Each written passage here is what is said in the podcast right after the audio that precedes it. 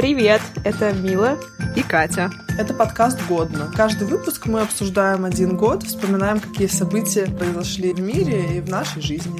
У нас 93-й год на повестке. Катя, есть ли у тебя истории от твоих друзей? У меня есть история от э, моего брата, который старше меня на 9 лет, поэтому он как раз нормально помнит это время, в отличие от меня. Мне тогда было еще два года. Вот он мне рассказал одну очень классную историю. Ну как классную? Она на самом деле очень криповая какая-то. Я в ней тоже участвовала, хоть и не помню это. В общем, э, история такая.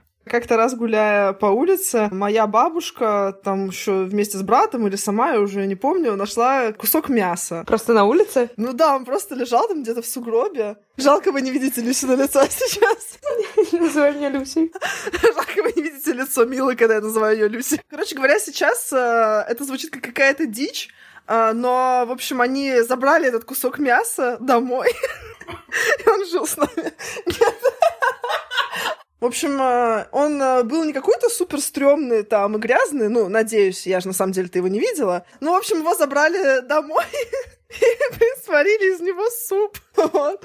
В общем, можете себе представить, насколько, видимо, тогда было фигово с продуктами, главное с мясом, что можно было просто, блин, найти кусок мяса на улице и посерьезки его забрать домой, сварить э, из него суп и есть его.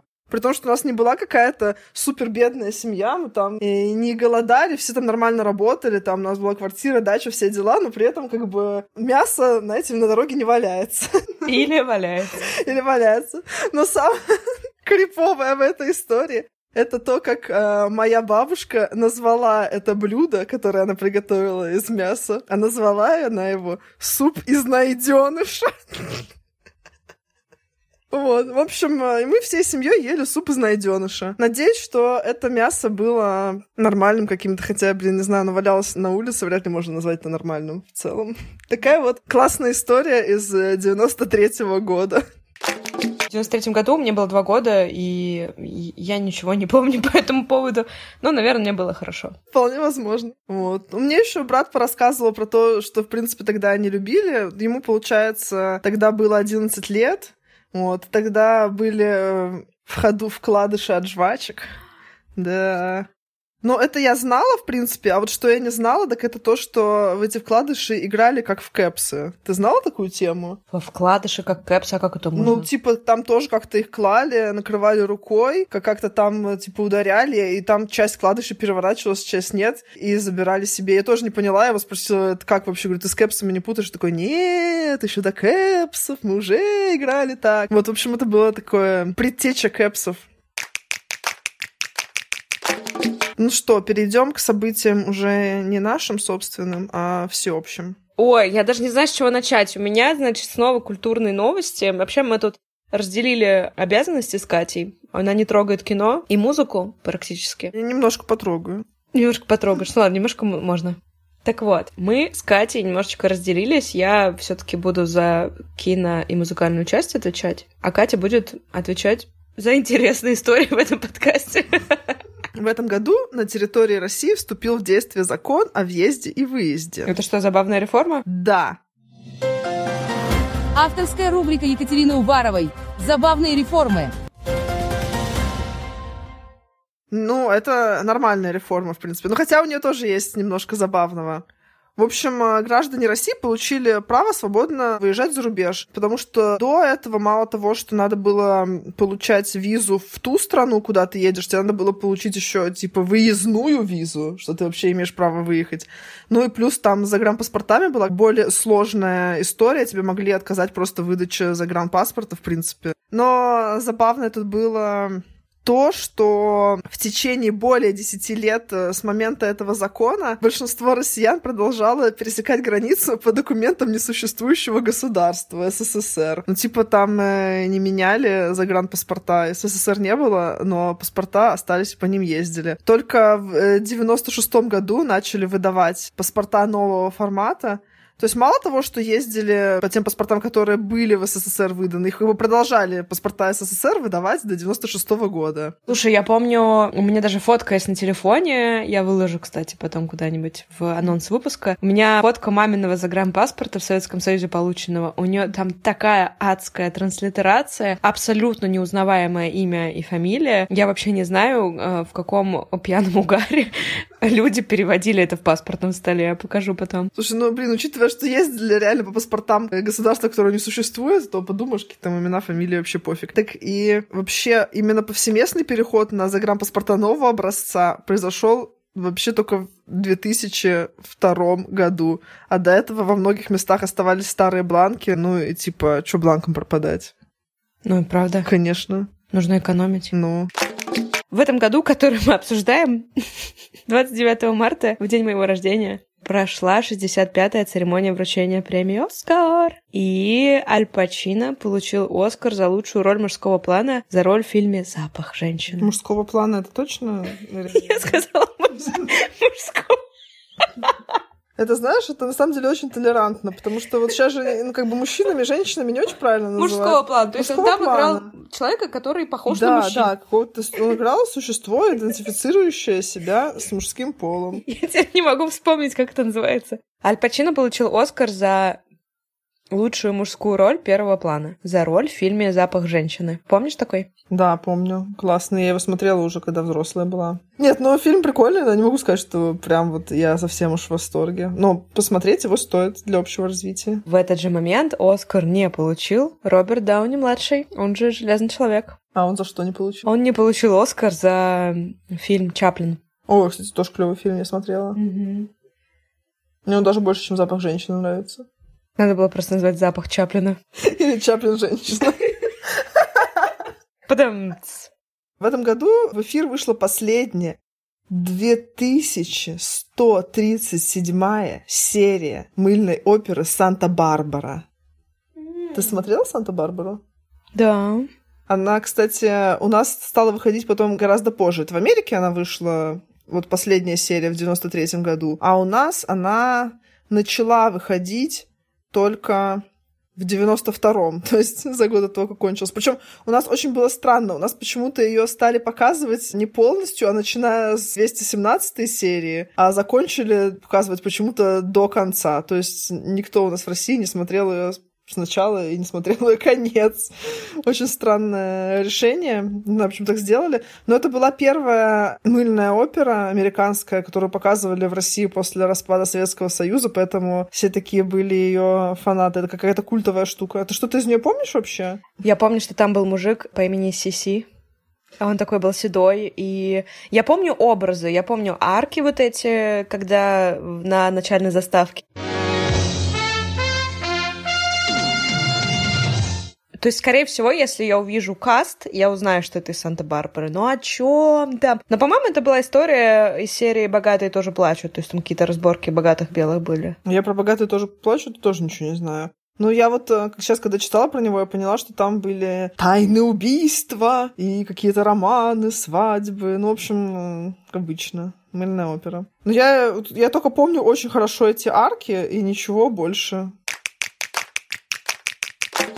В 93 году вышел фильм, который я посмотрела на Олимпийских играх с подачи моей коллеги. Очень классный вообще. Называется «Крутые виражи». Он основан на реальных событиях, что там в фильме происходило и в жизни. Четверо спортсменов из Ямайки мечтали попасть на Олимпиаду. Это 93-го года фильм? Да. Я почему-то думала, что он какой-то новенький. «Крутые виражи», он 93-го года. Значит, ребята хотели попасть на Олимпийские игры, и им было неважно, в каком виде спорта выступать. Они неплохо катались на картах и решили, что могут попробовать себя в бобслее. Вот такие вот они, ребята. И, то есть, э, на полном серьезе поехали участвовать в соревнованиях. И на Олимпийских играх 1988 года в Калгари, в Канаде, в соревнованиях четверок сборная Ямайки не смогла закончить выступление в итоге. Они вылетели с трассы в одном из четырех заездов. В общем, у них ничего не получилось, но они стали любимцами зрителей, потому что были очень обаятельны и верили в свою мечту. Вот. И фильм очень смешной.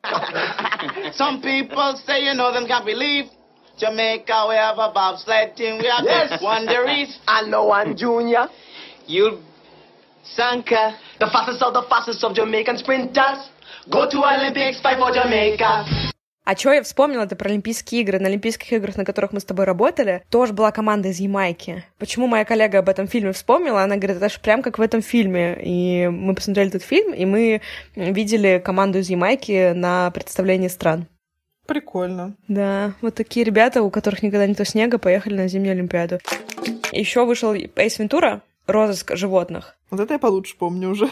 Я из Эйс Вентуры только мемы помню, где он в пачке бегает э, сумасшедший. Еще часто из Эйс Вентуры в обзорах об Бэткомедии на какие-то вставки. Но он прикольный, не знаю. Он, конечно, очень такой специфический там юмор, но, не знаю, мне нравился. Но что-то родителям не очень нравилось, когда я его смотрела. Интересно, почему?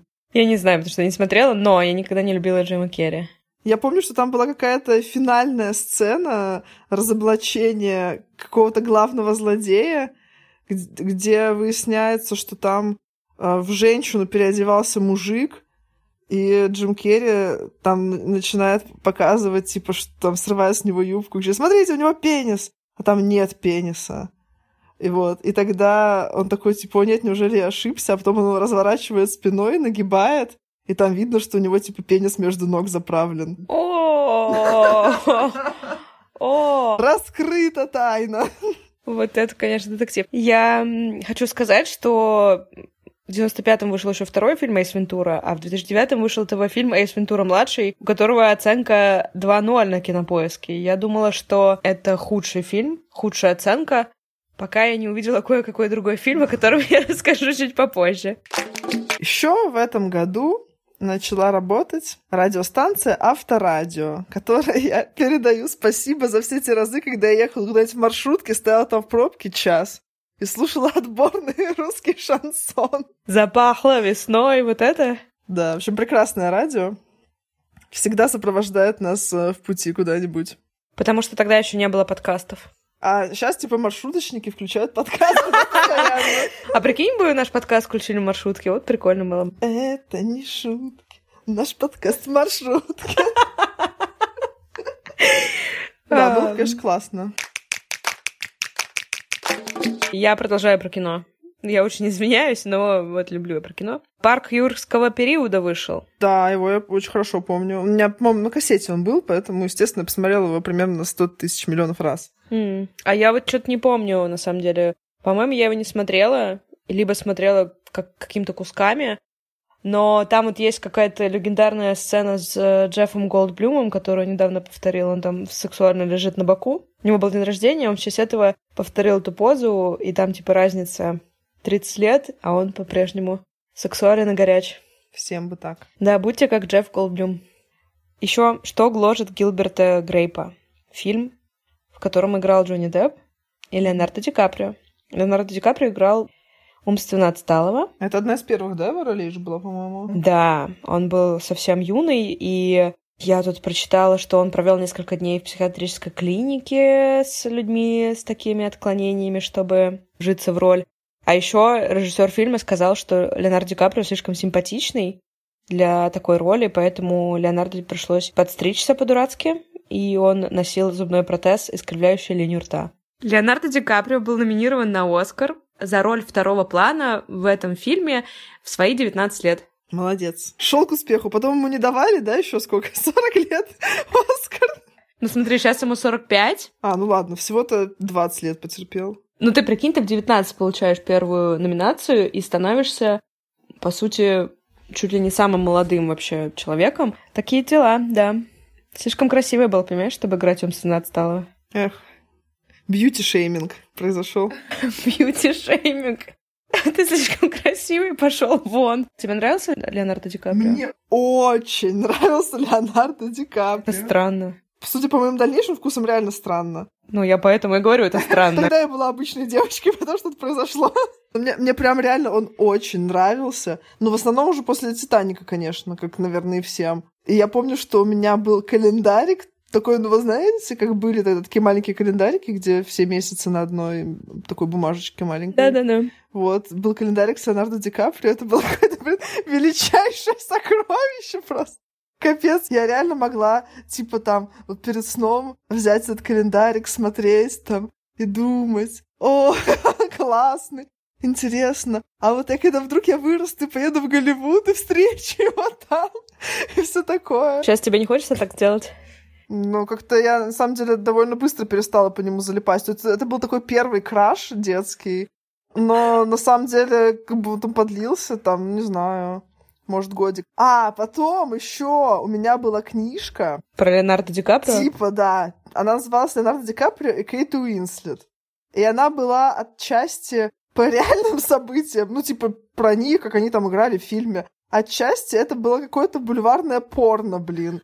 Потому что там реально, ну, как бы там, ну, идет нормальное повествование там про их съемочный процесс, и вдруг там начинается, и вот они полюбили друг друга, и там, как они там чпокались там где-то, еще что-то в таком духе. Я, во-первых, не понимаю, опять же, мои родители, видимо, ее не читали, когда мне ее подарили. Они подумали, что это как бы нормальное что-то. Во-вторых, кто это просто какой-то, блин, fanfiction просто по жизни Ди Каприо и Уинстон. Кто вообще такой трэш издавал в 90-х, я не понимаю. Какой-то кошмар, реально. Ну, это, конечно, было позже. Это было уже после «Титаника». Это не относится к этому году. Но раз уж речь зашла, то вот такая вот херня.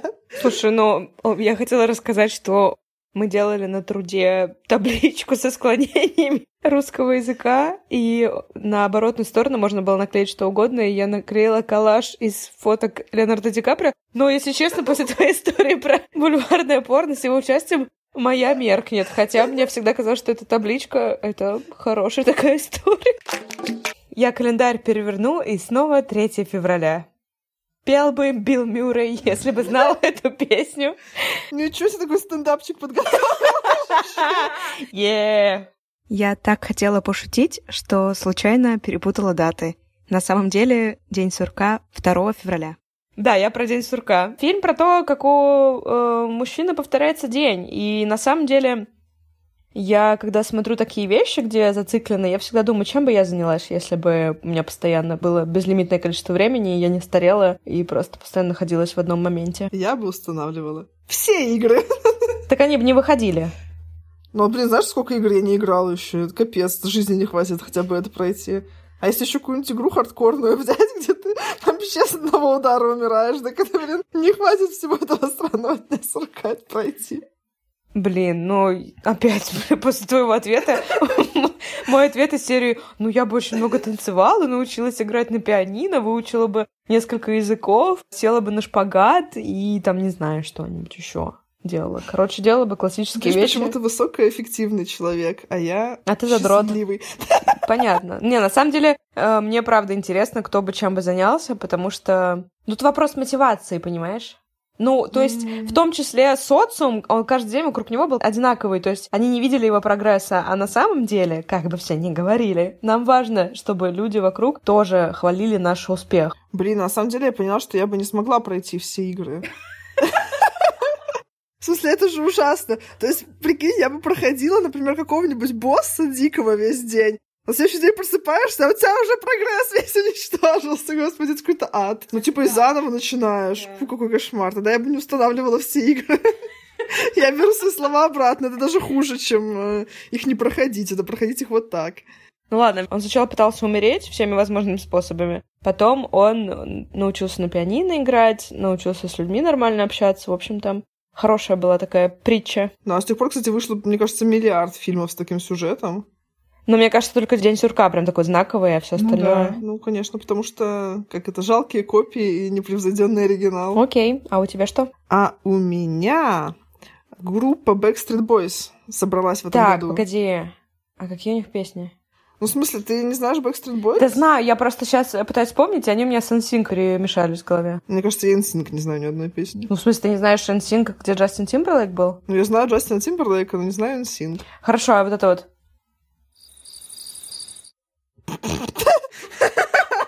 Есть же еще Blue э, группа, это тоже бойс-бенд. Ну, ты не переводишь стрелки с NSYNC легендарных, которые ты якобы знаешь много песен. Bye Bye Bye, это же Backstreet Boys.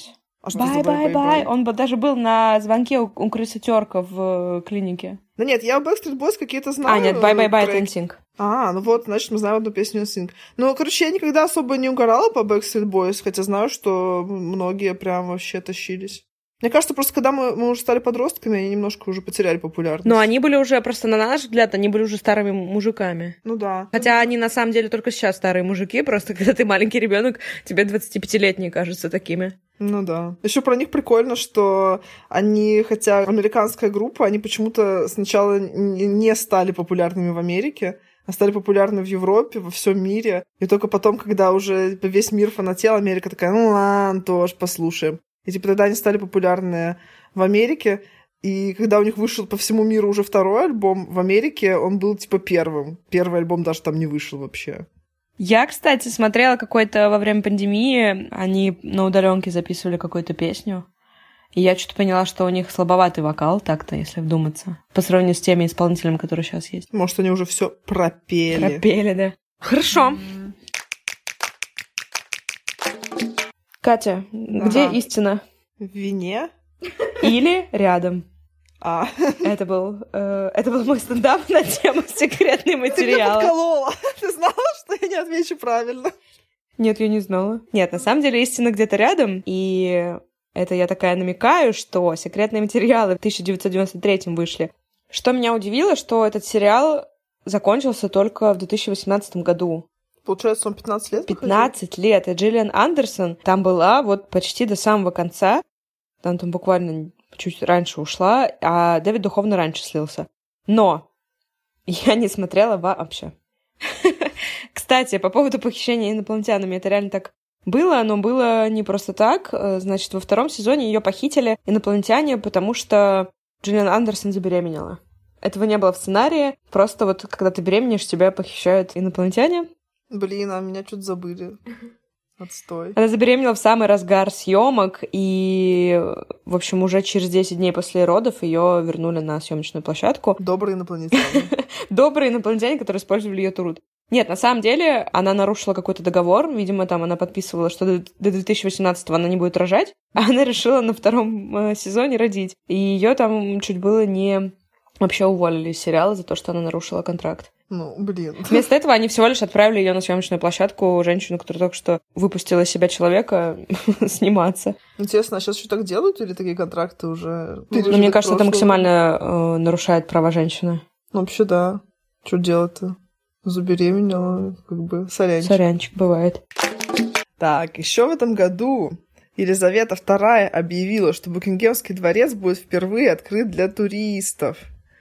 Вот, ты же посетила его, да, в свою Да, я была в Букингемском дворце. Это, кстати, очень прикольно, потому что это же действующий дворец. Дворец, там в нем реальная королева есть. На две недели в году туда можно попасть по предварительной записи, купить билетик, и я вот туда сходила. Ну, если честно, когда ты растешь в Петербурге, Букингемский дворец тебе потом, ну, ну да, дворец. Блин, ну там же вот мне кажется, что весь прикол именно в том, что это не просто какой-то дворец, где кто попало ходит постоянно, а что вот там прям королева настоящая. И я еще там маме свою игрушку елочную купила, которая уже разбилась. Но, в общем, сходить туда точно стоит, но просто там какого-то вау-эффекта, если вы там насмотрелись на наши дворцы, не будет. К сожалению. К сожалению. Да. А я вот только на него посмотрела из-за заборчика. Мне, мне не так повезло. Устала новости кино, но очень много хорошего кино вышло в 93-м. В этом году вышел список Шиндлера, который затем получил 7 Оскаров, включая Оскар за лучший фильм и режиссуру. Специально для своей роли Рэй Файнс поправился на 13 килограмм. Прикинь? Ничего себе. Для этого он пил много пива Гиннес. Это такая э, Блин, это лучшая просто диета, которую я могла бы пожелать для себя, если бы мне нужно было поправиться. Я бы на такой диете похудела, потому что я вообще не могу пиво пить. Я обожаю Гиннес.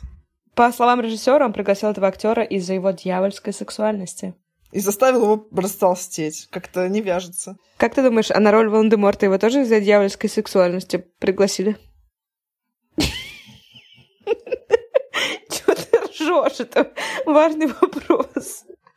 Я просто вспоминаю кадры из трейлера седьмого фильма Гарри, Гарри Поттера, где он говорит, Гарри, твое сердце принадлежит мне. Потому что я дьявольски сексуален.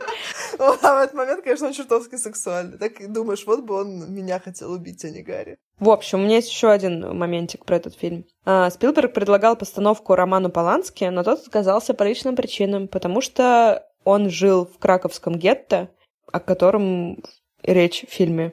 Вот, поэтому он не смог снимать.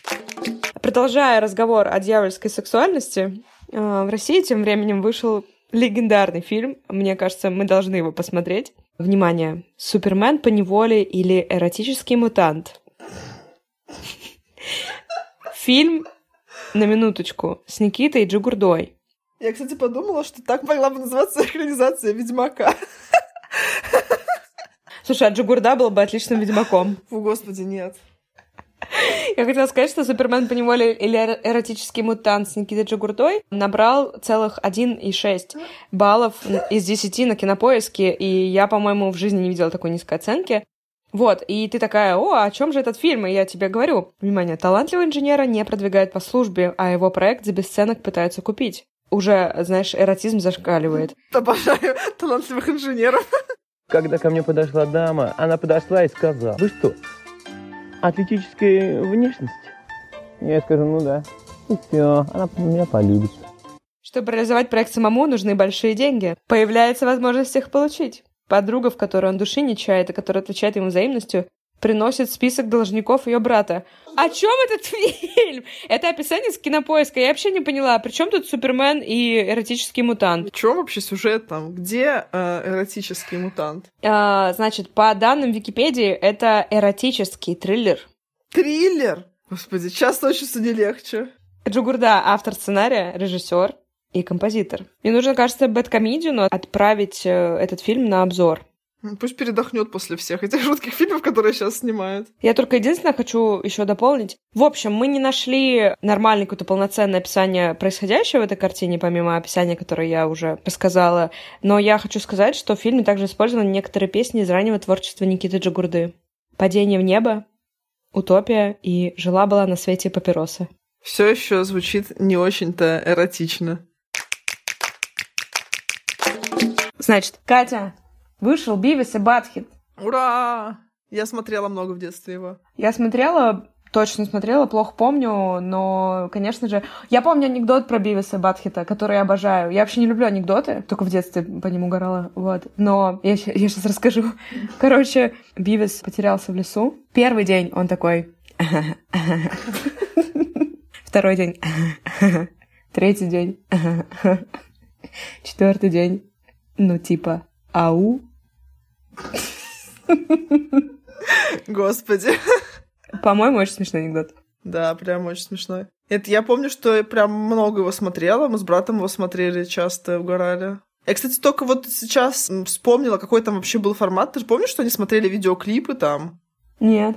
Ну, типа, часть сюжета была в том, что они смотрели видеоклипы популярные на те времена и обсуждали там их, э, как-то при- придумывали какие-то тупые объяснения того, что происходило, при том, что, ну, сами клипы тогда тоже были довольно-таки такие э, как будто бы под кислотой придумывали их сюжеты. Вот, и они там по-разному угарно объясняли, что там происходит в этом клипе. Вышел первый выпуск телепередачи «Городок». Смотрела «Городок»? Что-то смотрела, но он мне не нравился. Ну, мне он так средне нравился. Ну, не знаю, просто у меня смотрели все время его родители, и как бы по неволе тоже начинал он мне нравиться, потому что смотришь его каждый раз. Он, по-моему, по выходным там шел раз в неделю, да? Я не помню, но я помню, что во время того, когда я смотрела, его уже параллельно шел «Осторожно, модерн», и вот «Осторожно, модерн» мне почему-то нравился очень, а «Городок» нет. А наш томатный спонсор это было из «Осторожно, модерн» или из «Городка»? Блин, ну, наверное, из «Городка». Я помню, там была какая-то тема, где, типа, они вдвоем стоят и кланяются, а там аплодисменты, и в них кидают помидорами. Балтимор, наш томатный спонсор. Я почему-то, блин, вот это помню лучше всего оттуда, ну, потому что, видимо, это повторялось каждый раз. Ну, еще песенку, конечно. Ах, как хочется вернуться, ах, как хочется ворваться Мне, кстати, она нравилась, и мне до сих пор кажется, что она какая-то очень прикольная, вот эта финальная. Вот, и причем, ну, часто бывает, что ты в детстве слова песен каких-то неправильно там слышишь, потом, когда уже взрослый слушаешь, ты понимаешь, наконец, что же на самом деле там пелось. Тут я все слова понимала, но почему-то там вот фраза, что и навеки провожают всем двором. Я когда была мелкая, все время думала, что навеки провожают. Это типа, что переехали в другой район, там, или в универ поступили, и типа вот их провожают. И я еще думала, почему поют навеки провожают? Ну, типа, человек же будет возвращаться, там, все такое. А потом я выросла и вспомнила эту песню и такая, блин, там навеки реально провожают. Вот, грустно. Хорошо, а раз мы про телевидение, у меня тоже есть новостейка. На Первом канале 20 ноября 93 года вышел в эфир первый выпуск кулинарно-развлекательной программы «Смак». Ты смотрела «Смак»? Да, смотрела. Я тоже. Мне очень всегда нравился Макаревич. Я даже когда маленькая была, понимала, что он хороший мужик. Но мне всегда казалось парадоксом, что у него такие песни, а потом он ведет смак еще. Хотя на самом деле теперь я уже понимаю, что никакого парадокса тут нет. Можно писать глубокие философские тексты, а потом жарить котлетки. А еще почему-то у меня эта передача ассоциируется с его песней про макароны. Помнишь, у него про макароны песня есть? Да, помню. Так, так, так, так, так. У меня новость о том, что в этом году курс доллара впервые превысил отметку в тысячу рублей. А вы жалуетесь, сейчас всего лишь сколько там, ну 80, Пф, херня вообще. Вот. В общем, составил он тогда 1024 рубля за доллар. У меня новости из музыки. У группы Нана Упала шляпа, упала на пол.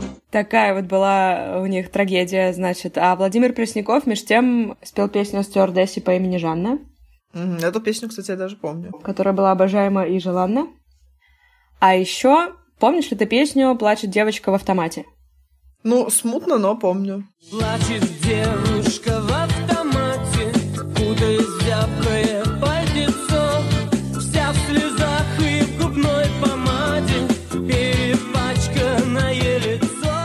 Она тоже вышла в 93 году, а началась она с э, стихотворения Андрея Вознесенского, которое называлось «Первый лед», и там было «Мерзнет девочка в автомате». Это было в стихотворении. Затем на это стихотворение написали музыку, родилась песня «Плачет девочка в автомате», то есть измерзнет, она уже стала плачет девочка. Потом в 70-е годы песню «Первый лед» исполнил Виа «Веселые ребята». В их версии девушка вновь мерзнет, не плачет. А вот потом Евгений Осин записал песню в 93 году, и там он довольно сильно переделал все текст, и девочку сделал девушкой, она снова стала плакать в автомате, и вообще там, если сравнить стихотворение с песней, оно очень сильно изменилось. В 93 году вышла книга «Последнее желание». Это первая книга из цикла книг Сапковского Анджея о Ведьмаке. Да, я прям не могу ничего сказать, меня переполняют чувства. Большое спасибо Анджей Сапковский, что написал эту книгу. Ну, ты задрот, конечно. Я очень люблю Ведьмака. Чем бы ты заплатила Ведьмаку? У нас столько вариантов. Алиса, чем заплатить Ведьмаку? Советской конфетой. Ладно, Я бы лучше Лютику заплатила. Ты читала эту книгу? Да, конечно. Конечно, как будто она в школьной программе была. Ну а что сейчас такого? Я так люблю Ведьмака, люблю Ведьмака. Такая, ты читала эту книгу? Я такая, нет. Просто вот это поворот. Так, я не читала книгу, я не играла в игру, я смотрела сериал Netflix, потому что Генри Кавилл супер очень привлекательный мужчина. Я с ним готова что угодно смотреть, даже если, по мнению Кати и всех фанатов, это полное говно. Ну, кстати, вот он еще не самое плохое, что там есть. Но там просто почти все остальное плохо. И как бы он не был хорош, для меня он э, не перевешивает всего остального трэша, который там творится. В общем, я хотела сказать, что 93-й год норм. Он вышел гораздо более смешным, чем я ожидала. Мы закончили, слава богу. А, 93-й год, слава богу, больше к нам не вернется. Будем ждать 94-й. Ставьте, пожалуйста, нам оценки, пишите нам отзывы. На Кастбоксе можно не только поставить нам сердечко, а можно еще написать отзыв. Мы на него даже сможем ответить вам. Спасибо всем, кто слушает, а тем, кто не слушает, не спасибо. Бе-бе-бе. Всем пока. Пока.